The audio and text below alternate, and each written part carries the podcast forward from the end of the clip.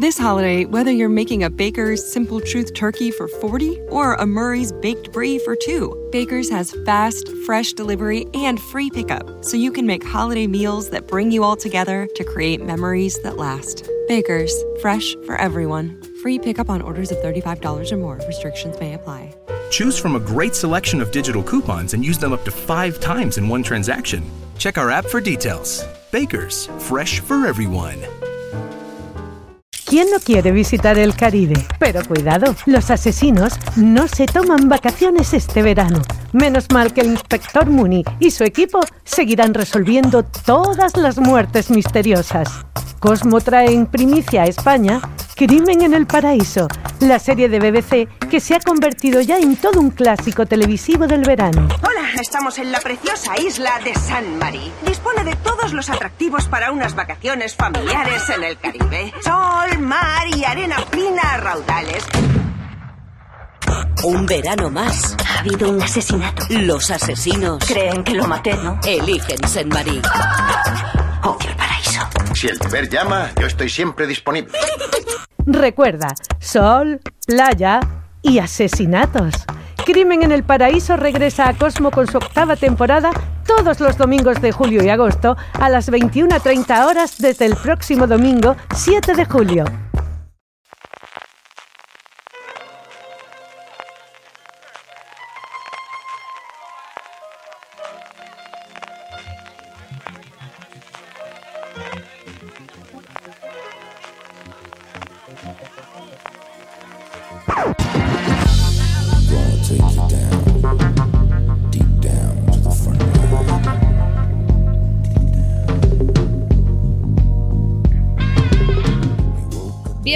A Gran Angular, el programa de fuera de series donde analizamos cada semana un tema en profundidad y hoy hablamos de Friends, una de las comedias más relevantes de la televisión todavía a día de hoy, aunque el próximo septiembre se celebren 25 años de su estreno, nada más y nada menos. Pues desde hace unas semanas eh, Friends está disponible ya en las tres principales plataformas de streaming de España y bueno, es una buena eh, excusa como cualquier otra para hablar de, de esta serie que es una de las que más amamos. Yo soy María Santonge para hablar de Friends me he juntado con dos colegas, como decía esa voz en la cabecera de las primeras temporadas. Eh, Maricho Lazábal, ¿cómo va eso? Bien, vengo para denunciar que colegas en la intro era una cosa horrorosa que me sorprende siempre que vuelvo a ver la serie. Pero ya se ha vuelto hasta entrañable, o sea, es de eso tan terrible que, que te ríes. Ay, oh, fatal, no, no lo supero. Bueno, y Richie Fintano, otro fan de Friends, ¿qué tal? ¿Cómo estás? A mí me encanta lo de colegas porque es como descubrir una- un hecho arqueológico de la televisión, algo tan, tan ya tan antiguo como que digan el nombre de la serie así, además con ese ímpetu que decía la voz. Y aunque yo creo que aquí en España debería haberse llamado amiguetes, mejor que colegas. Le hubiera pegado más. Amiguis. Sí, además, de hecho, la acepción de colegas realmente se suele usar como amigos, pero normalmente la, una de las acepciones es más como colegas, que es compañeros de trabajo, ¿no? Entonces queda muy raro. De Friends, la traducción colegas queda muy, muy raro por todos lados, pero bueno, a mí, a mí me hace mucha gracia. Pero es genial porque cuando tú vuelves a ver la serie, que empiezas por la temporada así al azar y de repente te pones la primera temporada y sin esperártelo, de repente oyes la, la gran palabra y colegas, te quedas flasheado. A mí, es una, a mí eso me encanta porque nunca me lo espero. Bueno, y primero, antes de empezar, eh, ya hemos dicho un poquito el motivo por el que queríamos eh, dedicar este gran angular y es esa inclusión de la serie en, en Amazon y en HBO España. En Netflix ya la teníamos y de momento va a seguir estando. Pero bueno, un poquito para, para romper el hielo, sí que me gustaría saber, ¿vosotros actualmente seguís viendo Friends? O sea, ¿sois de esas personas que eh, mm, seguís poniendo algún día al azar algún episodio? ¿O, cómo, ¿O cómo es vuestra relación con la serie a día de hoy? Que luego contaremos un poco más cómo la conocimos. Marichu. Sí, y de hecho la pongo al azar realmente. O sea, yo soy de las que enciende la plataforma, pone una temporada que no miro cuál es, pongo un capítulo que no miro cuál es y me llevo la sorpresa. Es de las pocas series que es que me da exactamente igual que me pongan delante. Me lo paso bien con el episodio que toque. Y es, es sí, sí, sigo viéndola, me la sé de memoria. Eh, pero es que es de esas series que ha permanecido en el tipo de memes y en el tipo de referencias que hago, con lo cual, claro, es que me sigue pareciendo actual, porque en mi vida Engatusado sigue siendo un juego que existe, con lo cual... Yo sí, para mí también es como un comodín. Es un comodín de cuando no quieres, eh, cuando quieres mente plana y demás, me pongo Friends, no porque la serie sepa mentes planas, sino porque, claro, como me la sé tan, tan de memoria, porque sin duda, sin duda es la serie que más he visto a lo largo de toda mi vida, la que más veces he repetido una y otra vez en bucle sin parar. O sea, la serie terminó hace 15 años y en estos 15 años la he visto más que cuando estaba en emisión. O sea, lo tengo clarísimo. Y, y es que eh, además de que da igual en qué momento de la, de la serie pongas, eh, da igual en qué canal te, te, lo encuentres, porque ahora está en las plataformas, pero además está en otros canales. Eh, no voy a decir en abierto, bueno, Neox sí es en abierto, pero Comedy Central, por ejemplo, que también está, eh, no es en abierto, pero... Sí, Neox es de la TDT y Comedy Central es cable básico sí. aquí en España. Entonces, cuando te pones a hacer zapping, así sin rumbo fijo, viendo un poquito a ver qué te encuentras, siempre que mm, pones un canal en el que está Friends, al final, aunque sea me quedo un ratito, ¿Sabes? Luego a lo mejor sigo haciendo zapping, pero un ratito me quedo. Y es que al final no lo puedes evitar. Yo estoy totalmente enganchado. Y sinceramente, no sé si alguna vez en mi vida dejaré de ver Friends. Al paso que voy. Nunca.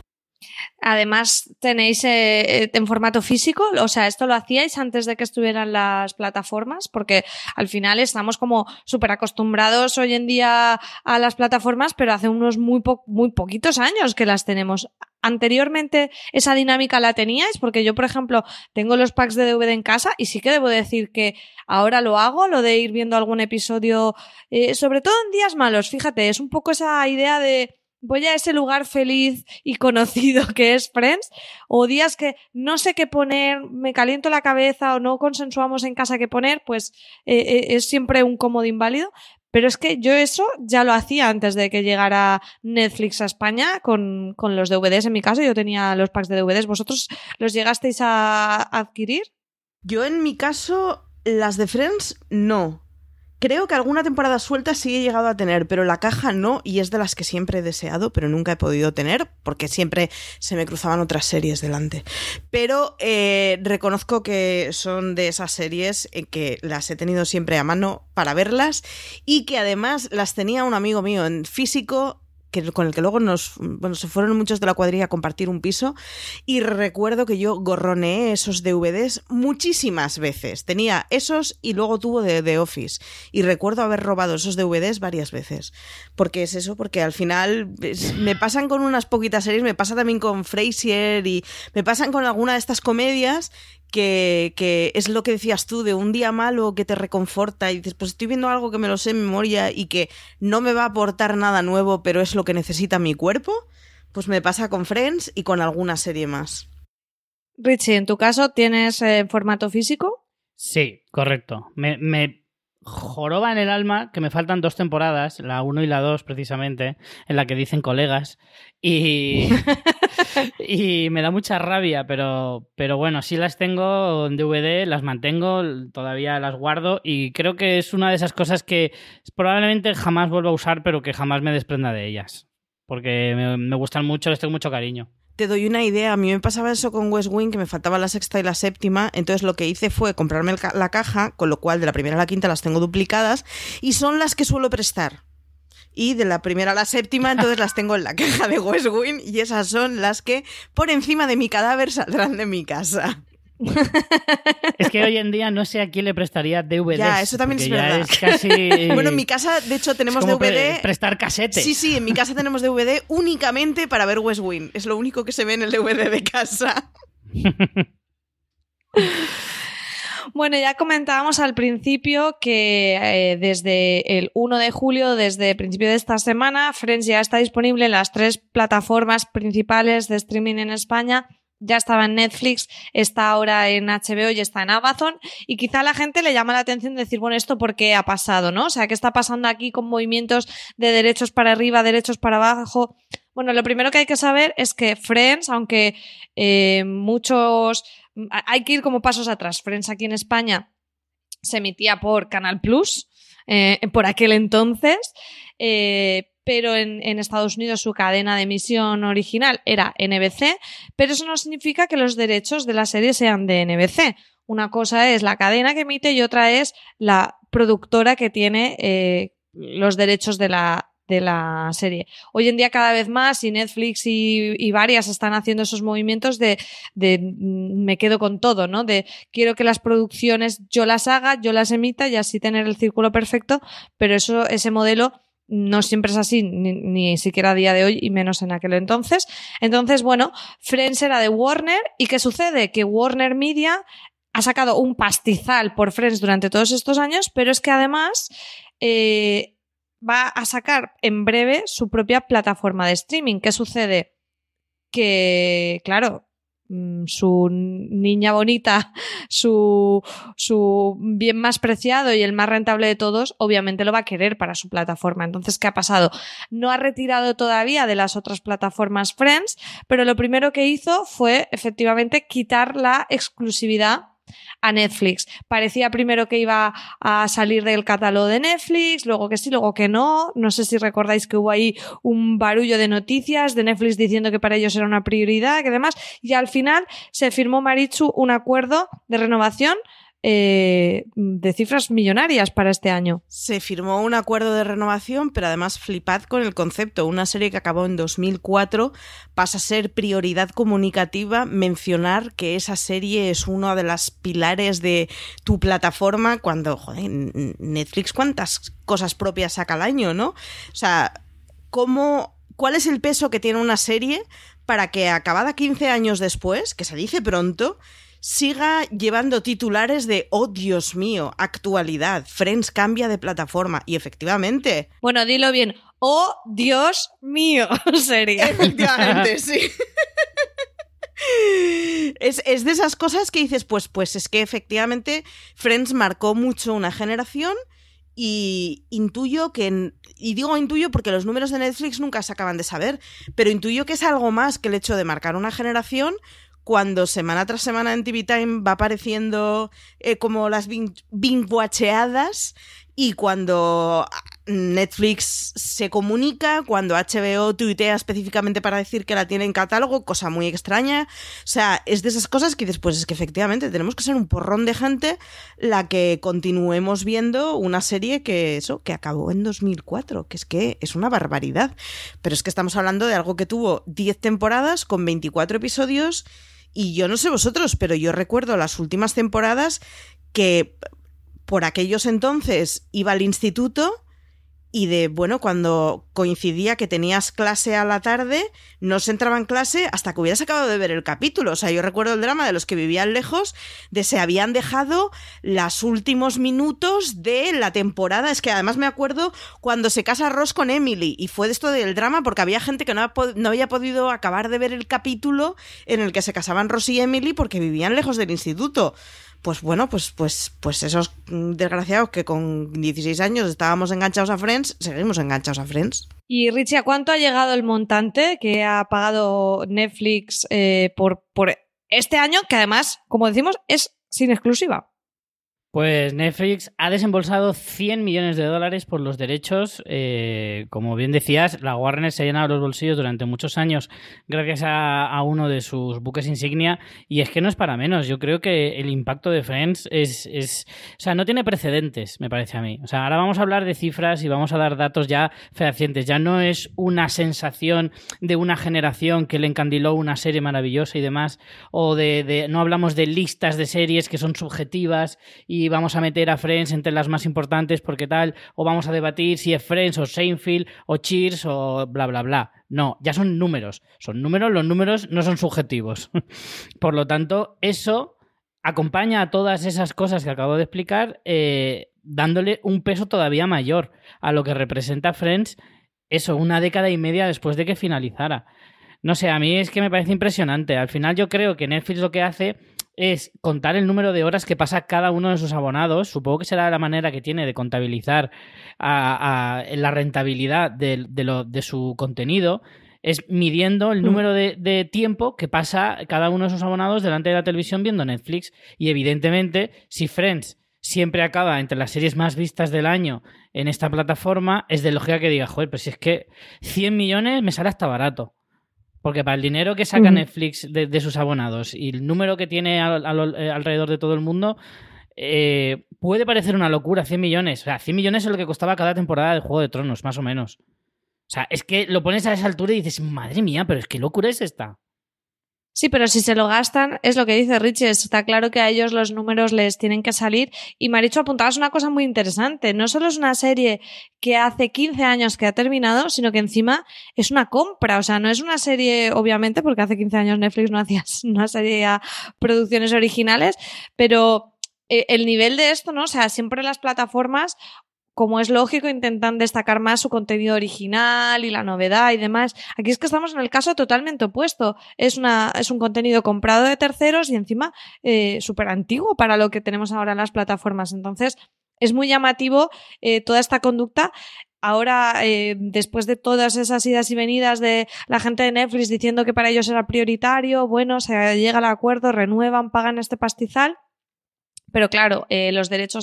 This holiday, whether you're making a Baker's Simple Truth turkey for 40 or a Murray's baked brie for two, Baker's has fast, fresh delivery and free pickup, so you can make holiday meals that bring you all together to create memories that last. Baker's, fresh for everyone. Free pickup on orders of $35 or more. Restrictions may apply.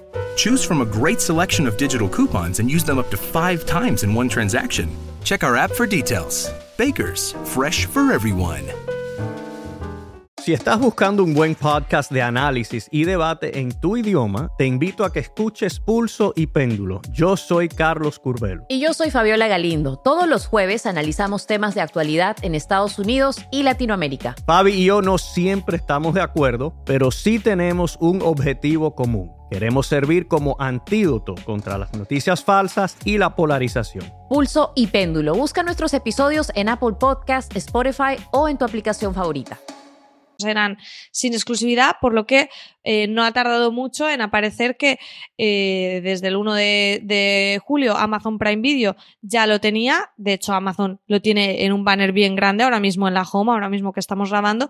Y lo mismo sucede con, con HBO España, que además puso un tuit con cierta malicia, yo creo, porque, o, no, o no sé, desconocimiento, pero el Twitter llevaba confusión porque decía eh, Friends se muda a HBO, ¿no? Y mudarse parece que implique que deje otro sitio.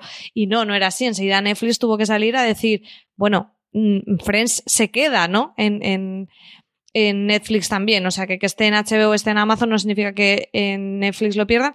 Al menos de momento, porque al final todo este revuelo va a ser aprovechar el tiempo que quede hasta que Warner Media saque su plataforma, porque entonces, como será lógico, eh, no, no lo van a tener nadie. De hecho, es lo que decimos, la renovación es por 2019, 2020 ya se verá. Así que disfrutad viendo Friends, todos los que queráis verlo en las plataformas. Y, bueno, luego pues ya nos haremos todos Warner Media, imagino. Eh, Richie también comentaba, no es solo esto, que los derechos que gana Warner Media por las por las ventas a las plataformas, sino que se siguen haciendo reposiciones. En Neox tenemos constantemente, también en Comedy Central. Y bueno, es que eh, eh, las cifras son apabullantes. El dineral que ha generado esta serie, que, es que esta gente desde su sofá sigue cobrando y cobrando tantísimos años después, Marichu. ¿Quién lo pillara? Ese sofá de Friends tan cómodo que parece la cabecera donde empezar a recibir. Ya, ya no solo quien lo pillara, o sea, yo me acuerdo por aquellos entonces salió la noticia de cobrar un millón de dólares por cada episodio que visto ahora en perspectiva, en 2019, pues, hombre, sí, claro, ¿quién me diera a mí un millón de dólares por cada 24 semanas al año? Exacto, o sea, yo hay semanas que no lo gano, pero... Eh, tenemos que pensar que estamos hablando de finales de los 90 y principios de los 2000. Un millón de dólares era un pastizal del copón, pero en comparación con otras producciones era aún más, porque claro, yo creo que desde el momento de ahora además estamos perdiendo la perspectiva porque eh, tenemos, o sea, estamos viviendo unos años en que cada año hay varias series que vienen con riesgo a destronar clásicos, sea del género que sea.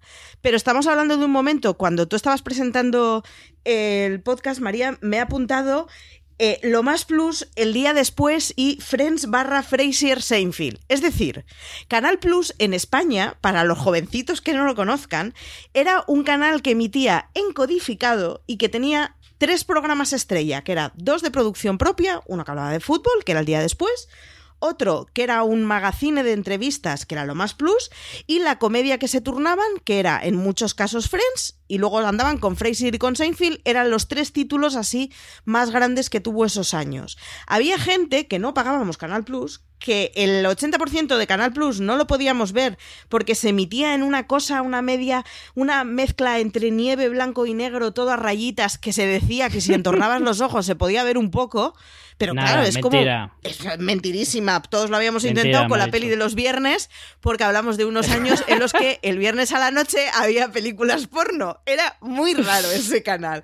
Era el había canal fiesta, moderno. el viernes por la noche en Canal Plus había fiesta. Tal cual. Y a lo mejor verlo no, pero el sonido algo intuías. algo intuías. Entonces, tenéis que pensar que era gente que simplemente tenía ese canal en la televisión para poder ver una serie que era Friends. O sea, está permanece en el repositorio de la memoria una cosa que es muy difícil que, que la gente... O sea, que en España esa serie calara es difícil. O sea, un canal que muchísima gente no veía, nos lo poníamos únicamente para ver tres programas y sobre todo, en mi caso, era sobre todo la comedia que emitía Canal Plus a las 8 porque eran comedias estadounidenses muy buenas. Y así es como nos llegó Frasier, como nos llegó Seinfeld y como nos llegó Friends. Y Friends yo me acuerdo que en las últimas temporadas, pues eso, emitía al mediodía el capítulo de estreno y era pues todo un movimiento en, en un momento en que en este país había seis canales. Bueno, pues mm, es, eso es Friends. ¿Diríais que es una de las series que hizo eh, nacer vuestra seriefilia o, o el seriéfilo que sois a día de hoy eh, no sería lo mismo sin Friends? Porque yo tengo clarísimo que sí, o sea, yo lo he dicho muchas veces, eh, posiblemente si me tengo que quedar con una de mis series favoritas, mm, si tengo que decir solo una, que es una cosa que me parece injustísima, porque hay que decir solo una, pero si me obligan a decir una, probablemente diga Friends, porque eh, al final, bueno, siempre hay como el, gran drama que a lo mejor no nos impacta más, un Los Soprano, un Breaking Bad, un Juego de Tronos ahora. Pero al final la conexión emocional que yo tengo con Friends es muy grande y, y aunque ahora vea series, incluso comedias que he descubierto a posteriori que me están encantando y podría decir que son equiparables incluso a Friends en, en calidad o en, o en esa brillantez y por ejemplo me refiero a Parks and Recreation que es una serie que a mí me encanta pero he descubierto mucho después Claro, no tiene nada que ver con, con mi yo de 15 años viendo Friends. Es que no, es que es otro, es otro mundo. O sea, como eso te ha calado a, una generación, como ya hemos comentado, para mí, por ejemplo, es así. O sea, Friends es una de mis series de mi serie filia. Richie, no sé en tu caso si también puede ser el caso. Marichu también, ya creo que lo apuntabas con, con todas estas ganas de ver Friends en el instituto. Richie, en tu caso, ¿cómo, cómo era? Pues mira, te voy a hacer una analogía que probablemente te encante y es que yo creo que si que Friends fue como mi maestro kung fu eh, a la hora de hacerme serie, eh, seriéfilo. No, es en serio, o sea, yo sin saber que me estaba instruyendo ya en una cosa que se llama, pues eso, seriefilia y ser un loco de, los, de las series y demás, Friends lo estaba haciendo y yo no me estaba dando ni cuenta. ¿Por qué digo esto? Porque efectivamente yo en esa época veía más series, la 2, por ejemplo, daba un montón de series por la tarde muy entretenidas, muy divertidas, estaban Padres Forzosos, estaban los, los sábados por la mañana con el Club Megatrix y con un montón de espacios televisivos que teníamos lo, los mm, preadolescentes y adolescentes en esas épocas y había series bastante buenas, pero desde luego in, infinitamente menos trascendentes que Friends. Pero Friends era otra cosa. Friends te empujaba a hacer cosas que ninguna otra serie te, te, te, te, empujaba a hacer. Como por ejemplo, Friends, yo era uno de esos afortunados que sí tenía Canal Plus. Aún así lo tenía también eh, sintonizado el de las rayitas, porque era muy divertido intentar adivinar qué pasaba. Pero luego iba al Canal Plus de verdad y veía qué estaba pasando. Incluso los viernes por la noche. El primer pero eso es mundo. otro tema. Efectivamente. Entonces, eh, Canal Plus hacía una cosa que era maravillosa, que hoy en día no es nada llamativo, porque lo hacemos casi cada semana, pero entonces era un evento espectacular, televisivo y único, que era maratones especiales que hacía Canal Plus de noche. Cierto. Que los emitía durante toda la noche y que duraban alrededor de ocho horas. Ocho horas de emisión ininterrumpida de Friends, que además lo conducía eh, Juan Maiturriaga, recuerdo, y hacía especiales de Navidad, especiales de Acción de Gracias, eh, capítulos de, esos que, rememoran cosas. Eh, hacía especiales y cogía varios, varios episodios diferentes, te hacía una especie de making of, etcétera, etcétera, entrevistas a veces a los actores. una cosa que entonces era bastante revolucionaria porque no, no era muy habitual, no digo que fuera la única o la primera, no, no era pionera, pero sí que era de las pocas veces que se hacía y más en España. Eh, y yo, ¿qué hacía? Eh, el, truco era comprarse esas cintas de VHS, que las máximas eran de cuatro horas, ¿vale? Era lo máximo que grababan. Me ponía una alarma y a las cuatro de la mañana me tenía que levantar para cambiar la cinta y poner otra. Y poder grabármelo entero y poder vérmelo luego el fin de semana eh, hasta, hasta hartarme ese tipo de cosas ninguna otra serie me lo, me lo hacía hacer. Ni, ni, ni en, esa, en esas épocas, hablamos de los 90, eh, principios de los 2000, yo adolescente, no entraba en mi cabeza hacer nada de eso por una serie. Hoy en día es muy habitual, pero, pero hablamos de hace casi 20 años. Yo reconozco que quizás no fue la serie, porque en mi caso mi padre siempre ha sido un fanático de las series, entonces yo, a mí ya me educó con MASH, con aquellos maravillosos años, con recuerdo que a la noche hacía una cosa maravillosa que yo no sé cómo la seguridad social no le quitó la paternidad, o sea, la, la tutela, que era esperar a que mi madre se fuera a la cama en verano y a la una de la mañana venirme a buscar para poder ver Doctor en Alaska o West Wing. Luego, claro, pues... Mmm, de esos lodos, estos barros o como es. Pues, claro, hijos de patos, patitos también. E, efectivamente, o sea, ya criada así que quieres. Pero Friends fue la primera serie que yo recuerdo que podría, eh, podía comentar con gente de mi generación. Fue la primera cosa que yo recuerdo vivir en mi generación con la gente de mi quinta como un fenómeno que, te hacía el todos estamos siguiendo lo mismo en el mismo momento. Me pasó de niña con Bola de Drag, con, con Dragon Ball, mm.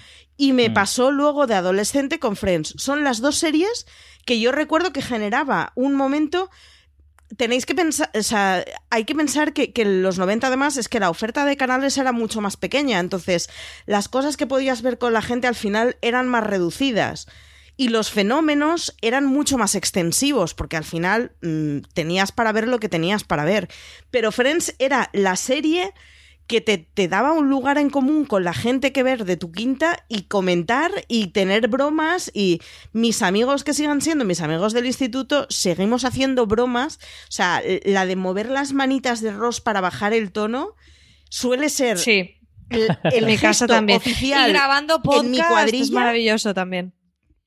Efectivamente, es, golpearse las, muñecas para no mandarte a la mierda es una Totalmente. también y hacer el unagi también. O sea, son cosas de esas.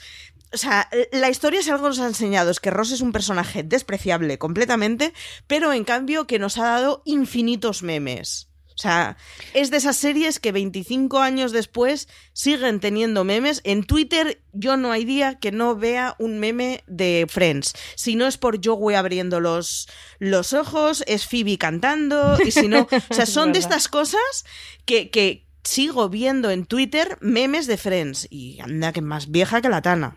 Y mira, sí. Pues sabéis que hay un. Eh, hace poco salió un artículo que hablaba de que habían hecho un estudio. Vete tú a saber qué universidad esta es que sabe que tienen mucho tiempo libre y se dedican a hacer estos estudios. Eh, eh, alguien había analizado la serie de arriba abajo, midiendo los tiempos que pasaba cada personaje en pantalla, cuántas tramas tenía cada uno individuales y cuántas conjuntas, qué, dos personajes compartían más eh, tal, todo esto para definir quién era el protagonista real de la serie.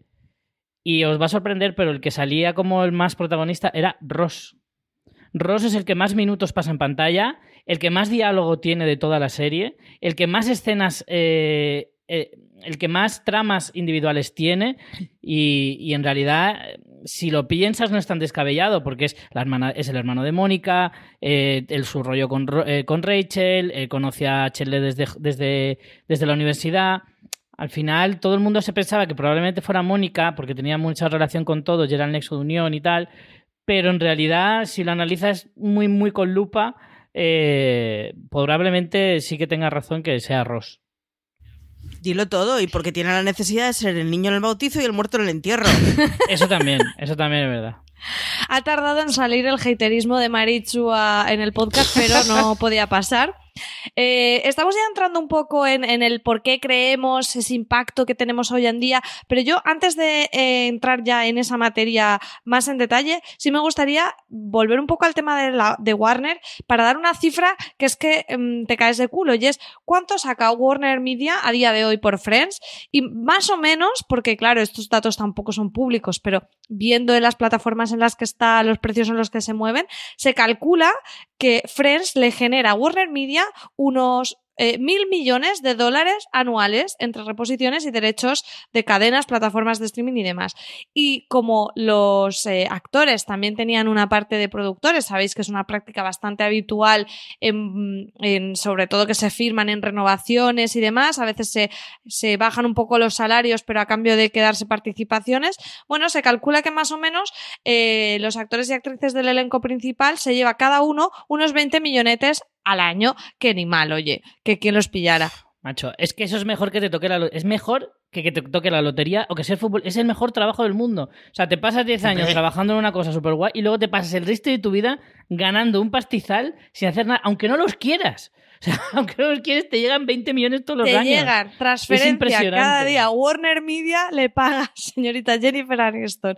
Y si queréis podemos hablar un poco de, claro, mm, sin tampoco entrar en muchísimo detalle, pero es verdad que era muy difícil que, esta, que estos actores no se acabaran encasillando y Jennifer Aniston posiblemente es la que más ha hecho una carrera eh, más allá, sobre todo se ha, se ha convertido en una, en una de las grandes caras de las pelis de sobre todo de comedia romántica y demás, pero el resto han estado bastante desaparecidos pese a haber tenido algunas series. Yo sé que Richie eres bastante fan de ay, no me sale ahora el nombre de la Matthew Perry.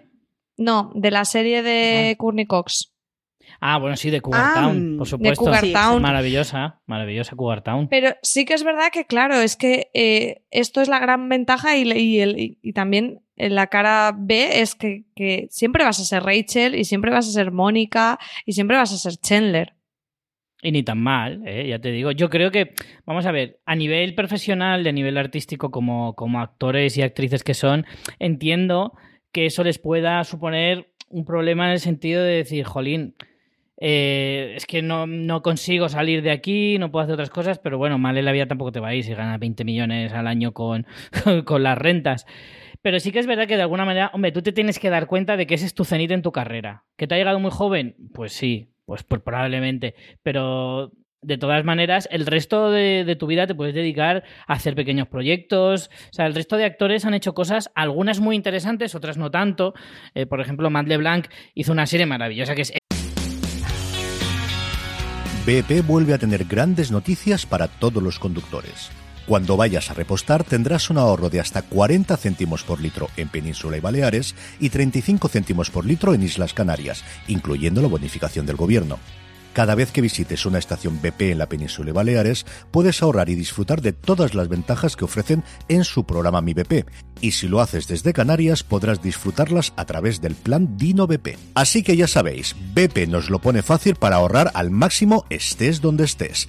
Hazte con su tarjeta en sus estaciones de servicio y si quieres consultar más información, puedes hacerlo en mibp.es y plandinobp.es.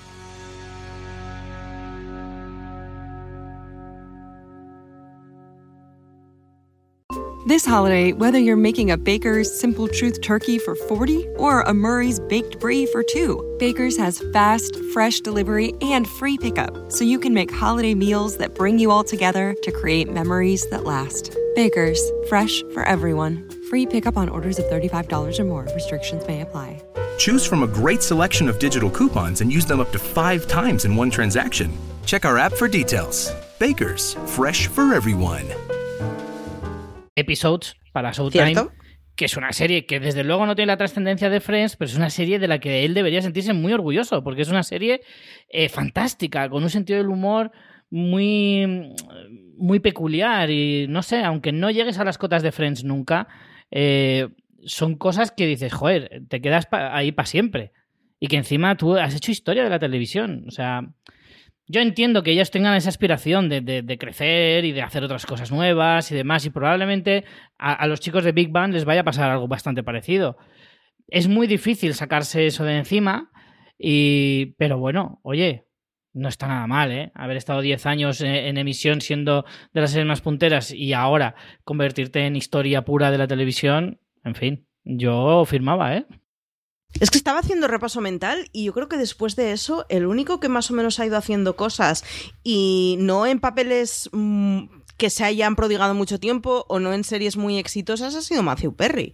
Y al final, en la serie en la que él ha estado más como protagonista ha sido La extraña pareja, que sospecho que la veíamos cuatro gatos. Yo encantada, pero no debíamos ser muchos. Y sin embargo, el tío luego ha hecho papeles muy buenos. Tiene papeles en Estudio 60, me encantaba el papel que hacía, el papel que hizo en West Wing es maravilloso pero, pero bueno, pero ha intentado diferentes cosas siendo él el protagonista.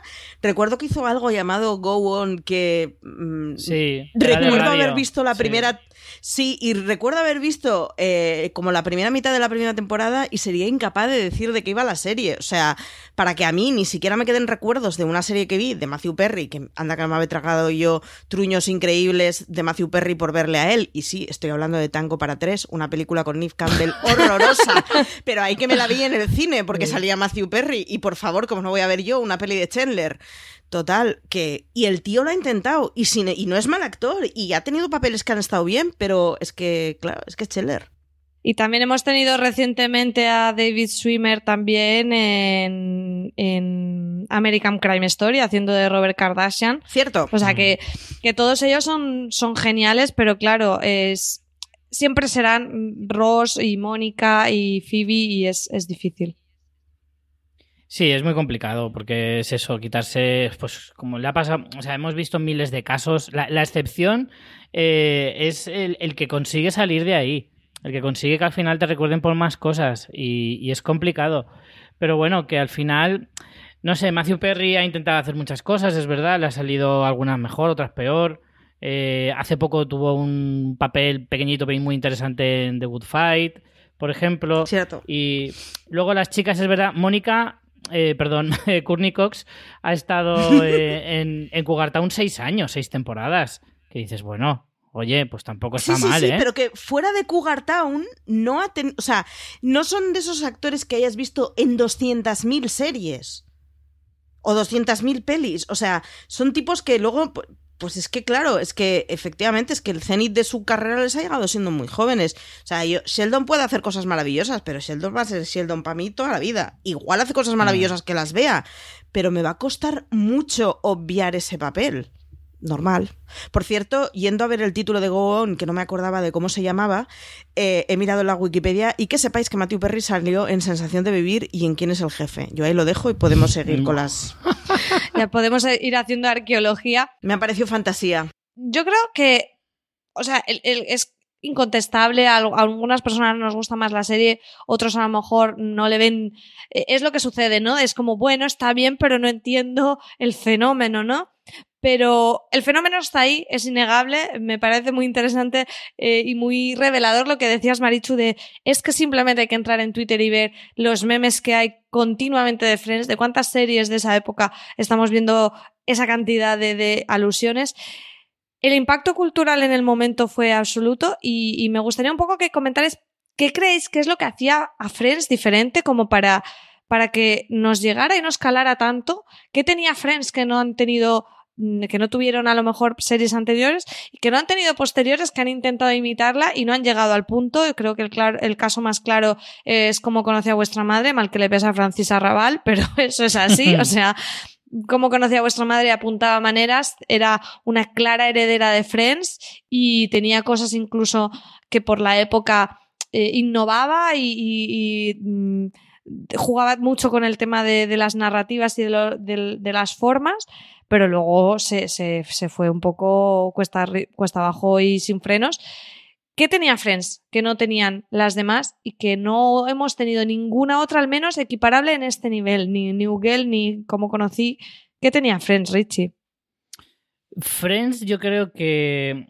A ver, em, es, a mí me es difícil analizarla si no es desde el punto de vista de mi propia experiencia. A mí, por ejemplo, una cosa que me encanta es que me enganchó cuando tenía eh, 10, 15 años. eh, y luego a lo largo, según iban pasando los años, yo la seguía viendo y reviendo y reviendo y reviendo. Y yo iba creciendo al mismo tiempo que iban creciendo. O sea, iba llegando a la edad de los personajes cuando inicia la, la serie, que son 25 años. Hasta 35, que tengo justo ahora, que es cuando termina. Entonces, yo a lo largo de estos últimos 10 años, eh, por ejemplo, la he podido disfrutar al sentirme muy identificado eh, por el momento existencial de, los personajes en, la serie y el mío propio. Pero lo curioso es que yo no me enganché hace 10 años, me enganché hace 25 años. Entonces yo creo que al final se puede disfrutar a nivel emocional por, por, por esa eh, empatía que puedas sentir de, y ese se- sentirte identificado por, por la edad, pero es que al final es transversal. Creo que llega un punto en el que tengas 10 años o tengas 65, te puede interesar porque las vidas de esa gente son buena gente. Al final, muchas veces eh, en las series hoy en día se busca por romper cosas, si te- romper tabúes, me refiero, traspasar ciertas líneas, eh, hablar de sexo de forma más explícita o, o soltar tacos o cosas por el estilo, porque de alguna manera tienes que innovar y hay cosas que se tienen que romper y los límites hay que forzarlos co- según van pasando eh, el tiempo y las décadas. Por eso en, alguna, en algunas ocasiones te puede parecer que es como muy contenida Friends eh, en su forma de hacer humor y aún así sigue funcionando. O sea, no. A veces eh, yo creo que es tan bueno eh, lo que te cuentan y cómo te lo cuentan que no necesita romper moldes para que te siga interesando y te siga gustando. Y es verdad que ciertas cosas, ya eh, con, con- con los ojos de 2019, tú ves la serie y algunas cosas. No es que te chirríen, porque por ejemplo Friends hace poquito, hace un par de años, empezó a acusar de que si era machista, que si era No menos, ha sido- esa polémica ha sido más reciente porque, bueno, porque es verdad, es lo que dices, tampoco se puede estar mirando una serie de hace eh, 25 años su estreno con la mirada de hoy. Ahora tenemos, por suerte, y, y- y esa es la suerte, o sea, mi lectura es qué bien que notemos el cambio a día de hoy, de que, por ejemplo, no haya y es mentira, si, si la hay en muchas cosas era muy avanzada, pero es de hace 25 años, pero no tenemos ningún protagonista de ninguna raza que no sea blanca o de ninguna orientación sexual que no sea heterosexual, que sí los hay en secundarios, ¿no? Pero bueno, eh, no, no hay ningún protagonista y muchos otros temas, incluso temas de, por visión de género o de las relaciones humanas de pareja y demás. Pero no, me parece que es un error. Es como voy a ver una, una película de los años 50 y voy a decir, qué machista. Sí, claro, señores es- y señoras, es de la sociedad de los años 50, que era así. Entonces esto nos relata cómo éramos eh, finales de los 90, principios de los 2000. Y gracias a Dios hemos cambiado mucho. Entonces, criticar una serie por eso no, no me, me parece un poco demencial, me parece un ejercicio muy absurdo. Y es verdad que eh, entiendo al espectador de hoy que nunca haya visto Friends y la vea y que pueda haber cosas que le chirríen, pero realmente para su época fue de las más innovadoras. O sea, Courtney Cox fue la primera mujer, bueno, mujer no, persona en general que dijo eh, la palabra menstruación en televisión en abierto en Estados Unidos. O sea, cosas de ese tipo de, de romper tabúes y, y no sé, me parece que, que, es, que es una lectura mm, no que está mal. es que eso no, no lo puedo expresar de otra manera. Sí, que no, que, que estás mirando, estás mirando por un prisma que no es el correcto. Está mal y además es injusta. O sea, eh, Claro. Sí. el beso que se dieron Rachel y Mónica fue una cosa súper transgresora en un momento en que no se veían a dos mujeres besándose en la pantalla. El capítulo en el que Joey se enamora de un bolso y necesita llevar un bolso y Dios mío, estoy, ap- estoy apurado porque un bolso es una cosa de mujer. Es que en los 90 un bolso efectivamente era una cosa de mujer y que un hombre llevara un bolso era una cosa transgresora. Y, es una lastimica que, tan cerca estuviéramos tan atrás, pero es que es el mundo que teníamos. O sea, no olvidemos que Friends era una serie moderna porque eran gente joven que vivía y se relacionaba en grupos mixtos, que no tenían ningún apuro en tener o sea, conversaciones íntimas con gente que fuera de otro género, que tenían citas sin necesidad a que fuera un novio oficial. O sea, a mí el concepto de las citas como una cosa abierta que se tiene fuera de una pareja tradicional y que puedes citarte con alguien antes de salir con esa persona Pues en los 90 era una cosa muy innovadora en España. ¿Qué quieres que te diga? En los 90 la gente cuando salía con alguien es porque era su pareja. Y de golpe aparece una serie de gente que tenía citas con gente que simplemente te gusta, pero aún no sois novios y que os podéis besar sin tener una relación y que se pueden tener distintos novios antes de casarse, pues mira, ¿qué quieres que te diga? Pero vete a cierto... Sí, incluso la libertad sexual de las mujeres protagonistas sí, que sí, y, muchas cosas. O sea, Phoebe era una persona que se permitía tener un colega que era militar y que trabajaba en un submarino y que cuando iba a la civilización pasaban una semana siendo pareja solo durante esa semana cada dos años. Pues el que me diga que son los 90 no era moderno, hablarlo. Cierto, cierto, por cierto. por Charlie Sin, maravilloso dato. Tal cual, tal cual. Que, o sea, en los 90 eso no era normal hablar abiertamente de que una mujer tuviera una persona con la que solo durante una semana, pues quedaban, se llevaban bien, se acostaban, pasaban una semana divertidos y hasta dentro de dos años. Pues era moderno, ¿qué quieres que te diga? Juzgarlo desde un el punto... Un follamigo de los de toda la vida, pero que antes no se llamaba así. Es verdad. Tal cual juzgarlo con el Primas de 2020, pues me parece muy injusto. Sí, sí, a ver, yo, yo entiendo esa sorpresa de las generaciones más jóvenes que se acerquen a, a, ella, pero me parece que en realidad es eso, habla muy bien de nosotros, es que en todos estos temas, y por suerte en tema de representación, representación de género, de orientación sexual y representación racial, eh, no es que haya ocurrido mucho en 25 años, es que en los últimos cuatro años, en los últimos tres años, ha cambiado eh, de forma espectacular. Nosotros en la redacción de Fuera de Series lo hemos comentado un montón. Los Emmys de Big Little Lies y de Handmaid's Tale fue, hemos dejado atrás ya el, todos los protagonistas son hombres blancos de 40 para adelante con una crisis de identidad. Ya lo hemos pasado eso, estamos en otro momento y y eso es que hace cuatro días, entonces que no sorprende de esto. Pero bueno, esto sí que lo que pone en manifiesto es que al final Friends está siempre sobre la mesa, ¿no? Sea por un reencuentro de los actores que ha sido hace unas semanas una foto en Instagram con las tres chicas protagonistas. Bueno, todo el mundo ha visto la foto, sea por el tema de la venta de los derechos, sea por cierta polémica por ese análisis de, con la mirada de 2019. Al final siempre está presente en nuestras vidas y a mí es algo que me fascina. O sea, me parece increíble. Lo tenemos tan interiorizado que a veces no, no nos paramos ni, ni a pensarlo. Eh, Richie, te preguntaba por qué crees que Friends era eh, tan relevante o, qué tenía de distinto. Yo pienso que una de las claves, mmm, Marichule ya le iba apuntando, es presentar ese grupo de amigos que tenía ese elenco maravilloso con una química espectacular. Creo que es muy difícil encontrar e, esa alineación perfecta y que identificaba mucho las personas que lo veíamos. Yo creo que era un poco ese espejo en el que nos gustaba en el que nos gustaría vernos reflejados, ¿no? Ese grupo de amigos eh, tan fieles, esa idea de eh, los amigos pueden ser tu segunda familia realmente. Y creo que eso es una de las series que mejor lo ha transmitido. Y después, toda la mitología. O sea, para ser una sitcom tiene mucha mitología propia. Y creo que eso eh, hace que sea muy memorable en el sentido, bueno, ya habíais comentado algunas cosas de esas frases, esos gestos, esas bromas recurrentes, tres divorcios, etcétera, etcétera. No sé, dicho si tú ves alguna otra cosa de esas que digas, esto, esto fue la clave de Friends. Yo, lo digo por apuntármelo, empezar a escribir un guion y venderlo a las cadenas. Pues si me lo dices tú, pues ya lo tenemos.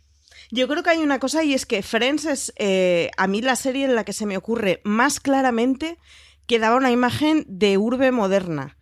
El Nueva York que está abierto por las noches, la comida a domicilio, el tener un cuarto de lavadora, el que haya una persona de mantenimiento que se encargue de las instalaciones porque la gente vive de alquiler.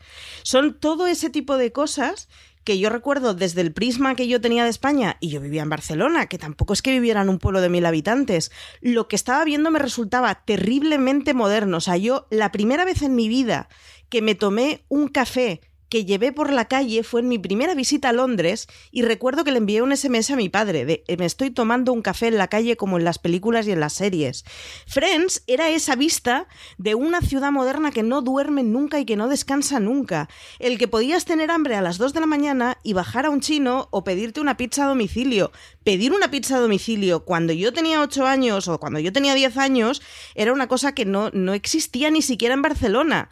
O sea, yo he visto nacer los primeros telepizzas que te traían una pizza a casa. Entonces, cuando yo veía esa serie, era lo que estoy viendo es lo más guay del mundo. Y la gente a la que estoy viendo es lo que yo quiero que pase en mi vida cuando tenga 20 años. Que tenga familias de amigos con las que nos vayamos los fines de semana por ahí, veamos pelis, con las que eso, pidamos una pizza y hagamos una fiesta de Navidad en el piso. Es, yo creo que la serie más urbana que he visto jamás. This holiday, whether you're making a Baker's Simple Truth turkey for 40 or a Murray's Baked Brie for 2, Baker's has fast, fresh delivery and free pickup, so you can make holiday meals that bring you all together to create memories that last. Baker's, fresh for everyone. Free pickup on orders of $35 or more. Restrictions may apply. Choose from a great selection of digital coupons and use them up to five times in one transaction. Check our app for details. Baker's, fresh for everyone. y que daban una, una, explicación de la ciudad que es completamente moderna. Es una serie que no se entiende sin metros, no se entiende sin vidas de noche, no se entiende sin todos esos planes que estabas viendo constantemente y que te parecían lo más de lo más. Quizá por eso también en ese caso fue suele pasar, ¿no? Que siempre dicen cuando las series empiezan a tener niños la serie se acaba, pero en Friends era más inevitable que nunca precisamente porque esa realidad se desmoronaba un poco, ¿no? En el sentido de que cuando ya empezaban a ser otras, a, a los personajes construir otras familias, esa familia claro. de los amigos que te estaban contando acababa en cierta manera. Entonces eh, la, la, serie perdía esa, ese sentido tan, tan que conectaba tanto, ¿no? Con nosotros como espectadores. Richie, ¿tú tienes alguna, algún otro tip para mi próxima gran serie que voy a escribir copiando a Friends? es que es muy difícil porque la fórmula se ha intentado hacer muchas veces, como tú bien decías antes, y no funciona, no, no, es tan fácil. O sea, parece fácil. Tú ves, dices, serie Friends es una serie muy simple. No, es elementalmente no, simple. No tres tiene hombres. un argumento. ¿Tres hombres? Tres, hombres, tres, mujeres, dos escenarios. No hay más. Y ya está, y ya está. También tengo, de, quería añadir de lo que estaba diciendo Marichu, de, de, la ambientación de la serie, de cómo te muestra ese Nueva York. Nueva York al final acaba convirtiéndose casi como en otro personaje y lo más curioso es que la serie fue rodada en Los Ángeles. O sea, ¿Sí? todo, los, los, los, platós estaban en Los Ángeles, los exteriores muchas veces eran de Los Ángeles y, y salvo alguna cosa, salvo la, las, las, cortinillas de imágenes, evidentemente, eso sí, estaba rodado en Nueva York, pero, pero eran casi casi imágenes de, de archivo que repetían y repetían y repetían. Pero es verdad que Nueva York acaba convirtiéndose en un personaje propio de la, de la serie. Y toda esa. Eh, lo que decía Marichu de, de esa. Eh, de ser tan urbanita y de meterte. Y al final es que tú querías ser neoyorquino. O sea, es que la serie te hacía neoyorquino a la fuerza. O sea, tú. El sueño... Yo. Sí, sí, dime. No, digo, el sueño de mi vida cuando era pequeña era tener lavandería en el edificio, que es la cosa más incómoda del mundo, con lo guay que es tener lavadora y poder ir en pijama. Y sin embargo, el sueño de cuando yo era pequeña es poder bajar al sótano a poner la lavadora. O sea, pues ya me dirás tú. A mí me pues... llegó. Me llegó a influir tanto que llegué a tener un pato en casa y fue uno de los mayores errores de mi vida. Y no es broma, es totalmente en serio. Ese animal caga más que respira, o sea. o sea, lo que sale en la serie es totalmente falso. Ese suelo de casa de Joey y, y Chandler tendría que ser moteado, pero vamos, por todas partes. Y, y claro, sí, es como, no, no toméis, niños y niñas, no toméis en serio todo lo que veis en la realidad, no se puede No. replicar. Vale, guay, Marichu con sus cafés andando por la calle. Patos Sí. en casa, no. No, vale. Ni monos. Al mono no llegué, pero me puedo figurar que tampoco es una buena Para ir terminando, ¿por qué creéis que a día de hoy seguimos acercándonos a Friends? ¿Qué, qué, qué nos da en nuestra ya, eh, bueno, ya, ya hemos pasado esas etapas, ya esa adolescencia de, imaginarnos, ya nuestra vida ya es más moderna, ya todas esas cosas las tenemos aquí. ¿Qué nos da Friends? Eh, a día de hoy como para seguir viéndola y como para que, como decíamos, siga estando en los tops de los binge watching de, de siempre que aparece en, en TV Showtime, siempre está. ¿Qué nos da? Marichu. Nos seguimos viendo todos reflejados y sigue teniendo chistes completamente actuales. ¿Quién nos ha pasado el puñetero día limpiando la casa y cocinando para que vengan los amigos de cena y cuando ha llegado la noche y han venido los amigos de cena has estado cansado y te has dormido el primero en el sofá? Ese tipo de cosas siguen pasándonos a todos y seguimos viéndonos reflejados en esos chistes. Además, creo que hay una toda una generación que es imposible que despeguemos eso de nuestro historial personal pero es que creo que sigan teniendo chistes que son modernos, a pesar de todo lo antiguo que se haya podido quedar la estética de los 90, a pesar de que hemos modernizado muchísimo el discurso, las bromas esenciales siguen siendo la misma. Te sigues riendo, pero igual que el primer día. Es que incluso más porque en tu mente te adelantas al chiste y empiezas a reírte antes. A mí me sucede. Sí, sí, en, en, mi cuadrilla, ronda relámpago sigue siendo una cosa que se grita a las 3 de la mañana cuando estás jugando al trivial. Y eso nos pasará toda la vida. Y algún día dejaremos de jugar al trivial, supongo, o no sé, porque ya estamos teniendo críos todos y seguimos haciendo las mismas memeces, pero seguiremos teniendo esas bromas en el imaginario y seguiremos riéndonos cuando veamos las cosas y seguiremos enviándonos mensajes como unos bobos cuando estemos viendo un capítulo de Friends y nos acordemos de uno de nosotros. Eso es completamente despegable al histórico. Pero aún así, los chavales cuando lo sigan viendo, seguirá pareciéndoles divertido el que dos amigos se queden durmiendo echando la siesta, se despierten completamente abrazados y tengan una relación cuasi romántica pese a ser dos varones heterosexuales. Y eso seguirá estando. Para mí es que a mí, Friends, es que me ha influido de una forma tan bestia y tan masiva, porque es que tiene mucho que ver, yo, yo siempre lo digo, eh, la época de la vida en la que te influye una serie, eh, por una razón o por otra, es muy importante. O sea, la edad que tú tengas cuando empiezas a ver una serie que va a marcar tu vida, ya sea Friends, Juego de Tronos, Breaking Bad, etcétera, etcétera, la asimilas de forma diferente depende de la edad que tengas. Cuando eres un chavalín que eres como una esponja que lo absorbe todo y que además todo lo absorbes de una forma hiper intensa, no como ahora que estamos totalmente ya inmunizados a todo y nos cuesta que, las cosas nos entren en la cabeza o en el corazón. Cuando eres un chaval de entre 10, 12, 15 años, eso lo absorbes con tanta fuerza que se acaba pegándote a ti. Y yo tengo que decir que a mi Friends mmm, tiene mucho que ver en mi forma de ser a día de hoy. O sea, el humor tan sarcástico de Chandler está impregnado en mí y lo llevo usando 25 años. O sea, yo sigo pensando muchas veces cuando me pasa una cosa, a veces no puedo evitar pensar, ¿qué diría Chandler en esta situación? Siempre soltaría un chiste eh, sarcástico, intentaría hacer y poner sus caras raras y esos gestos extraños. Yo me siento muy identificado con ese personaje y me ha marcado mucho. Eh, también me pasa con Ross, o me pasa con Joey, o incluso con las chicas también me puede llegar a pasar. Al final, es una cosa que es que, que se te mete tan dentro que es que yo voy a seguir reviviéndola. Y aparte, eh, en, en segundo lugar, porque me encanta los 90. O sea, los 90 es la época en la que yo me crié y, la nostalgia que me produce volver a los 90 constantemente, constantemente, me encanta. Y ver esa estética de televisiva, la estética de, la ropa, los peinados, la, la, ciudad, los coches. Todo eso a mí siempre me va a interesar. O sea, cuando tenga 60 años seguiré viendo cosas que me recuerden a los 90 porque fue la época en la que yo me formé como ser humano.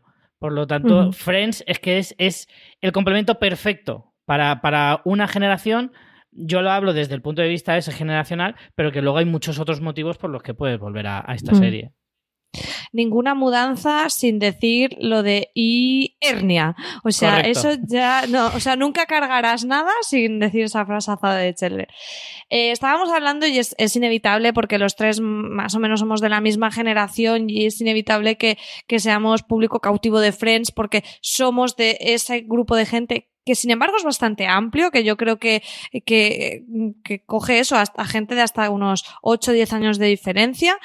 Pero aún así es una serie que creo que ha gustado a muchísima gente. Yo, mis padres mismo les encanta Friends, empezaron a verlo con mis DVDs y, o sea, yo uno de los días en los que me sentí más orgullosa de mi madre fue aquel momento en el que hablando de rayos uva eh, me dijo lo de, es que alguien no hizo los Mississippis, entonces dije, es que, es que te quiero ahora mismo, o sea, esto me Cuando encanta. has dicho rayos uva, he visto arroz, o sea, son de, claro. son de estas cosas que te hacen Friends, que empiezas la referencia y automáticamente todo el mundo entiende la referencia. Te ríes. Claro, entonces eh, por ejemplo, generaciones que, no eran adolescentes o niños o jóvenes de esa edad eh, cuando se emitió, la, han disfrutado también a posteriori. Por ejemplo, cuento yo este caso de mis padres. Y yo creo que generaciones más jóvenes también la pueden disfrutar. Quiero pensar que se están acercando a ella por estas cifras que vemos en las plataformas. Creo que hay gente que está empezando a ver Friends ahora y por las polémicas que han salido a raíz de esa mirada eh, actual que hemos hablado ya. ¿Qué creéis que puede aportar a esas personas que no vieron Friends en su momento? Eh, sean gente más mayor, pero yo creo que sobre todo gente más joven ¿Qué les puede aportar si están escuchando incluso este podcast? ¿Por qué les recomendaríais ver Friends? A esos chavales que tienen ahora a lo mejor 20 años y que jamás eh, se han acercado a la serie, Maricho. Con disculpas de Francis, pero yo creo que ha habido otros intentos. Estoy pensando en cómo conocí a vuestra madre, pero no hay otra serie que tenga más chascarrillos para 20 minutos. O sea, el número de chistes que tiene es frenético y constantemente en cualquier mirada, en cualquier gesto, en cualquier intro de las que tenían, tiene mil historias que es muy difícil igualar ese número de bromas por episodio y que funcionen bien y que sigan funcionando bien 25 años después. Si es que los guiones son impecables, yo creo que eso eh, sí que ha habido bastante hay bastante consenso en cuáles son las temporadas que son un poco más flojas, pero igual, incluso en esas, es que tú, los episodios en sí son redondos siempre, es que son fantásticos. Richie, ¿tú qué, le dirías a esa nueva generación que no se ha acercado a Friends, que puede encontrar en esta serie, que a lo mejor no se encuentra en otras eh, posteriores o incluso de hoy en día?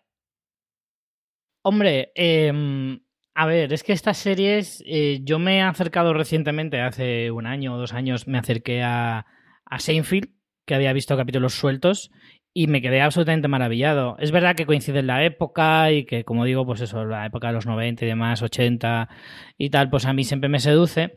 Para un millennial, o un dos millennial, mejor dicho, si nos vamos ya así a, lo más extremo, hombre, el sentido del humor mm, es una cosa muy particular de cada época y, y lo que te hace gracia, lo que hacía gracia en los 40 o en los 70 no tiene por qué hacer gracia a día de hoy.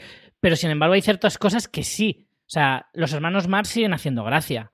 Y, hace un, más de medio siglo o, incluso casi un siglo que, que salieron.